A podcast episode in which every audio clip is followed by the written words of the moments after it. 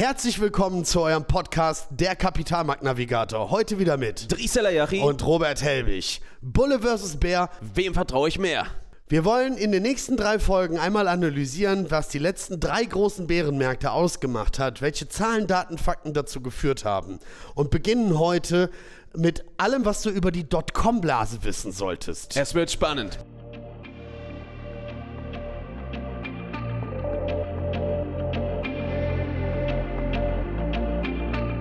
In der Welt der Börse geht es rau zu. Bullen kämpfen gegen Bären, Kurse sind unberechenbar und mittendrin bist du, der Anleger.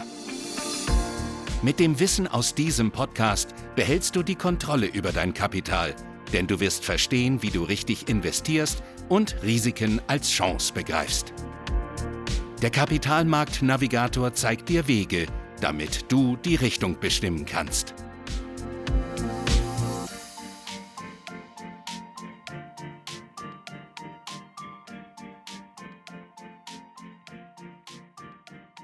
Also, die Dotcom-Blase platzte im Jahre, im März 2000 und verlief bis zum Jahre 2003. Wie kam das Ganze zustande?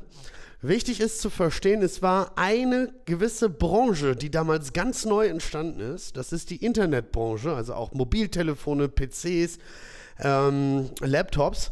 Und es ging natürlich eine Zeit der ganz neuen Kommunikation. Es, es machte sich ein ganz neues Universum für die Menschen auf. Und äh, das natürlich in vielerlei Hinsicht jetzt im Nachhinein betrachtet viel schneller, Datenmengen, also viel größere Datenmengen, die von den Mit Mitmenschen verarbeitet werden müssen. Und ähm, dazu haben sich halt in dieser Zeit, in den 90er Jahren, 90 bis 2000, haben sich dann halt auch viele neue Unternehmen gründen lassen. Also durch Neuemissionen an den Kapitalmarkt gegangen.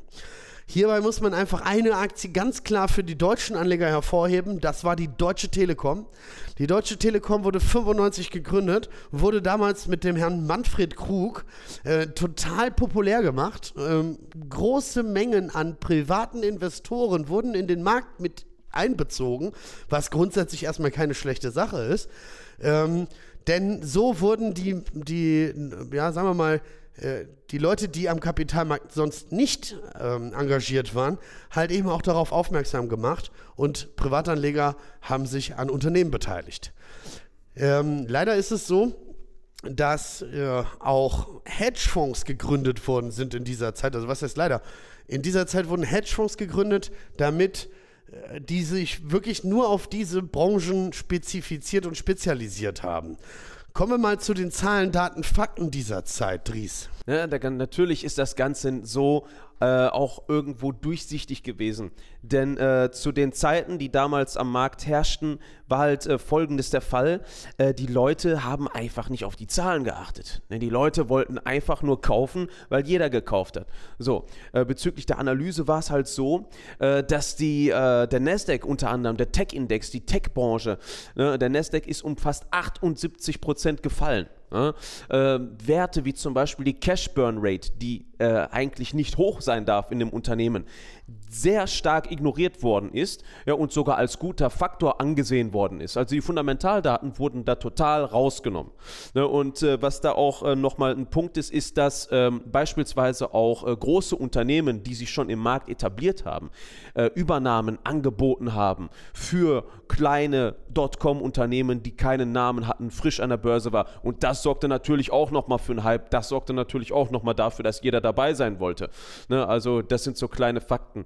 Ne, also Thema äh, Thema Psychologie, Robert. Ne, was ist denn da nochmal bezüglich des Herdentriebs zu sagen? Ja, natürlich. Ne? Wenn, wenn man sieht, dass Aktien steigen, Aktienmärkte steigen wo und sich natürlich sehr vieles auf eine Branche fokussiert, könnt ihr euch das einfach so vorstellen, das Kapital wird ja aus den anderen Branchen herausgezogen und verschiebt sich halt in genau ein Segment.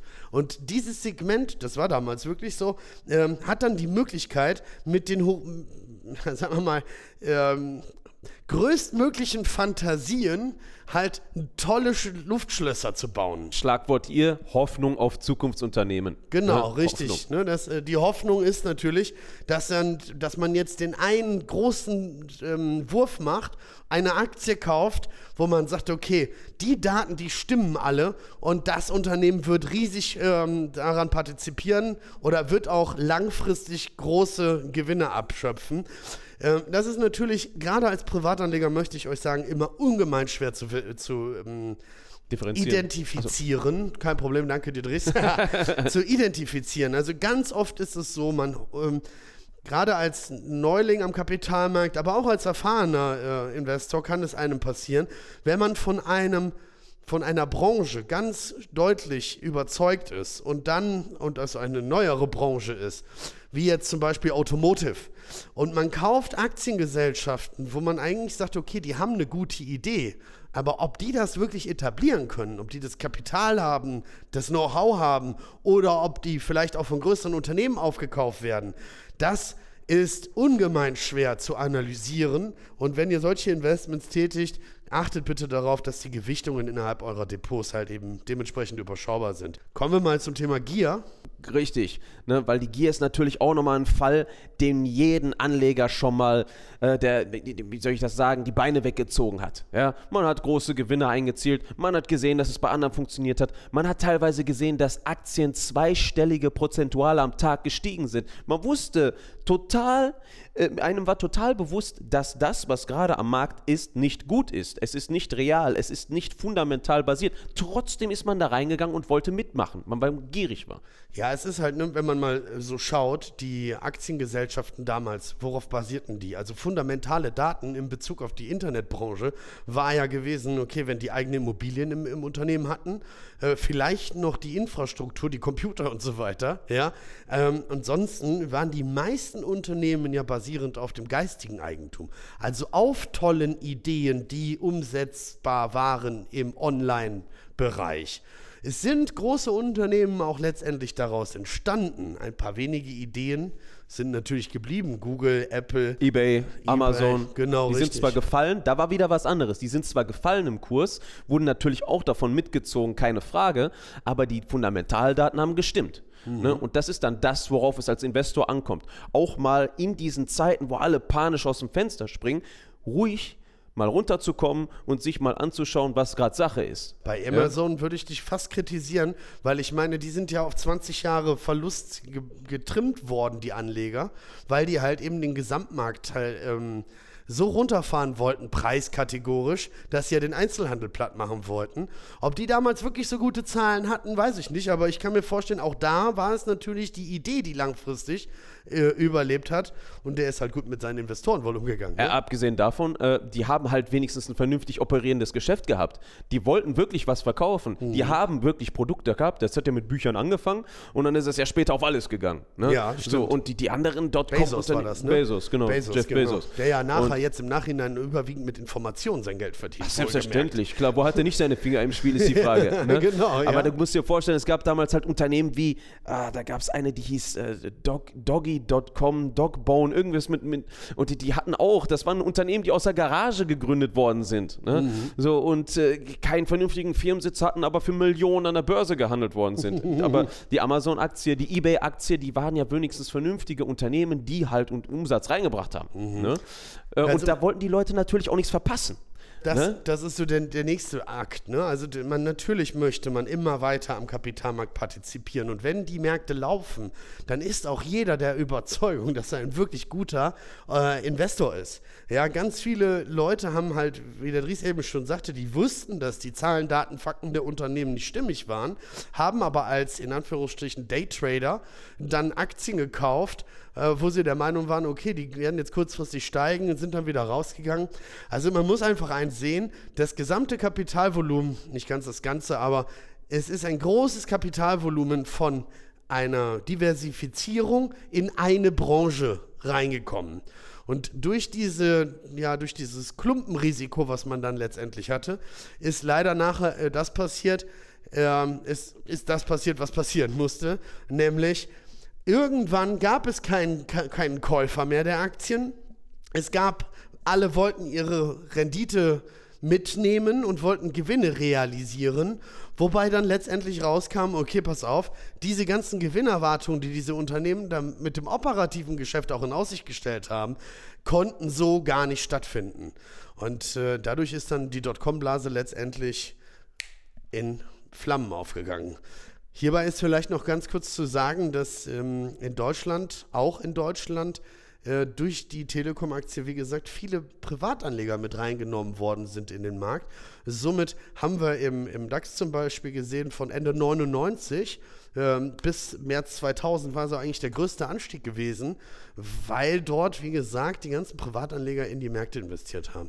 Es haben sich Fonds gebildet, die äh, in diese, die spezifisch für Internetunternehmen halt eben sich gegründet worden sind, haben damit natürlich nochmal mehr Kapital angezogen, um dann ähm, letztendlich leider äh, ja, sag ich mal, das ganze Geschehen nicht überlebt zu haben. Richtig, da wieder auch nochmal ein Thema vom äh, Anfang aufzugreifen.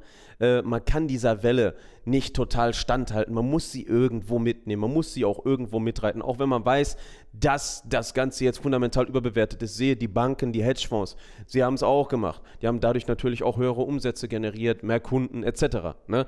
Dass vielleicht das eine oder andere nicht so sauber war, äh, das, das war auch bewusst. Ne? Im, im, Im darauffolgenden Crash kam es ja dann auch wieder äh, zu stärkeren Regulierungen der Finanzmärkte. Damals war ja alles noch ein bisschen lockerer. Mhm, ja. ne? ja, vor allen Dingen kam es damals zum, äh, zu, zu, dem ersten Zinsverfall. Ne?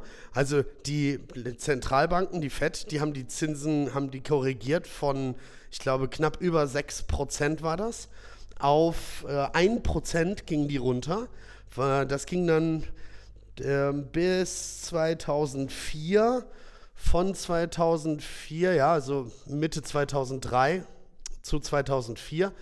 Und da zogen die Zinsen dann langsam wieder an, so Richtung Ende 2004.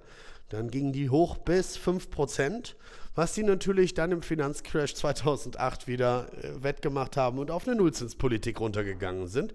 Wir verlinken euch aber dazu mal eine, ähm, eine ähm, Grafik von leitzinsen.info.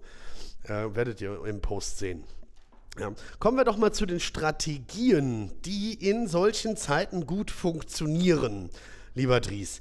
Da haben wir jetzt die Situation, wir müssen es euch so sagen, wir haben geschaut, welche Hedgefonds oder Fonds war, hatten damals die beste Performance. Leider gibt es dazu keine Zahlen, Daten, Fakten online zu, zu recherchieren. Ähm, aber was vielleicht als nächstes interessant ist, welche Fonds hatten damals oder bestanden damals und haben heute noch Bestand? Weil das kann ja auch die Aussage treffen, ja, äh, welche da an strategischen Herangehensweisen dann wirklich gut funktionieren. Dazu hätten wir einmal äh, den Renaissance Technologie Medaillon Fund. Sehr schöner Name. Ja, genau. der sich auf quantitative Strategien und Algos zur Identifizierung von Handelsmöglichkeiten stützt. Das ist der eine. Der andere, Paulson Co. Fund, Dries. Äh, ist durch zwei starke Strategien ähm, an den Erfolg geknüpft. Der erste, die erste Strategie ist die Event-Driven Strategie, ereignisgetriebene Strategien. Dort werden halt auf viele einzelne äh, Entwicklungen am Markt geachtet, wie zum Beispiel Fusionen, Übernahmen, Restrukturierung und Insolvenzen. Jetzt fragt ihr euch natürlich Insolvenzen, warum sollte ich da einsteigen? Da ist es natürlich der genaue Gegenteil, äh, dass man dort eher dann die Leerverkaufsseite annimmt. Und äh, eine andere Strategie, die auch funktioniert hat bei diesem Paulson Co. Fund, ist die Kreditarbitrage-Strategie. Und äh, um das mal kurz zusammenzufassen, äh, die Kreditarbitrage-Strategie ist eine Art von Anlagestrategie, die sich auf die Nutzung von Preisunterschieden zwischen verschiedenen, beispielsweise Anleihetypen oder Finanzinstrumenten konzentriert. Ja, also Kreditarbitrage-Strategien versuchen von Unterschieden in den Preisen oder Zinsen von Anleihen oder Kreditderivaten zu profitieren äh, indem sie Anleihen mit niedrigen Preisen oder Zinsen investieren und Anleihen mit höheren Preisen oder Zinsen verkaufen. Ne? So, also praktisch ein Differenzgeschäft, das dort getätigt wird. Das kann, Wichtig das- zu den beiden Strategien noch zu sagen, ist, dass die meist hochspekulativ sind. So, jetzt Richtig. kannst du weitermachen. Dankeschön. ja, Ich komme auch mal zu Wort. voll gerne. der, der, der Punkt ist natürlich auch, dass unter anderem diese Quants so arbeiten, damit die dieses Arbitragegeschäft vielleicht nochmal versteht, dass auch verschiedene Kurse an verschiedenen Börsen gehandelt werden und man mit Differenzen von ein bis zwei Cent schon seine Profite macht, indem man das dann halt ein paar hundert Mal pro Stunde macht. Ja? Braucht man natürlich Hochleistungsrechner für. Richtig. Und dann kommt Eine es nachher, an die Börse. ne? Genau, wollte ich gerade sagen. Dann kommt es dann nachher darauf an, wie nah man am Kapitalmarkt, am Börsenplatz selber ist. Tatsache. Weil die Orderausführung, wenn du 500 Meter weiter weg sitzt, halt eben doch diese paar Tausendstel, Millionstel Sekunden länger braucht, als der, der halt näher dran sitzt. Also da wird es dann wirklich äh, sehr äh, interessant. Ähm, wollten das nur mal kurz formulieren, damit mal auch nochmal klar ist, welche Handelsstrategien in dieser Zeit wichtig waren. Ähm, kommen wir doch vielleicht zum Fazit des Ganzen. 2008, äh, 2000er Dotcom-Blase, ganz neue Branche aufgemacht, dort ein Klumpenrisiko entstanden. Dieses Klumpenrisiko hat halt den Selbstläufer gehabt. FOMO, Fear of Missing Out, keiner möchte was verpassen. Und letztendlich äh, ist das Ganze geendet in einer Blase, wo dann sehr viel Kapital verbrannt worden ist in dieser Zeit.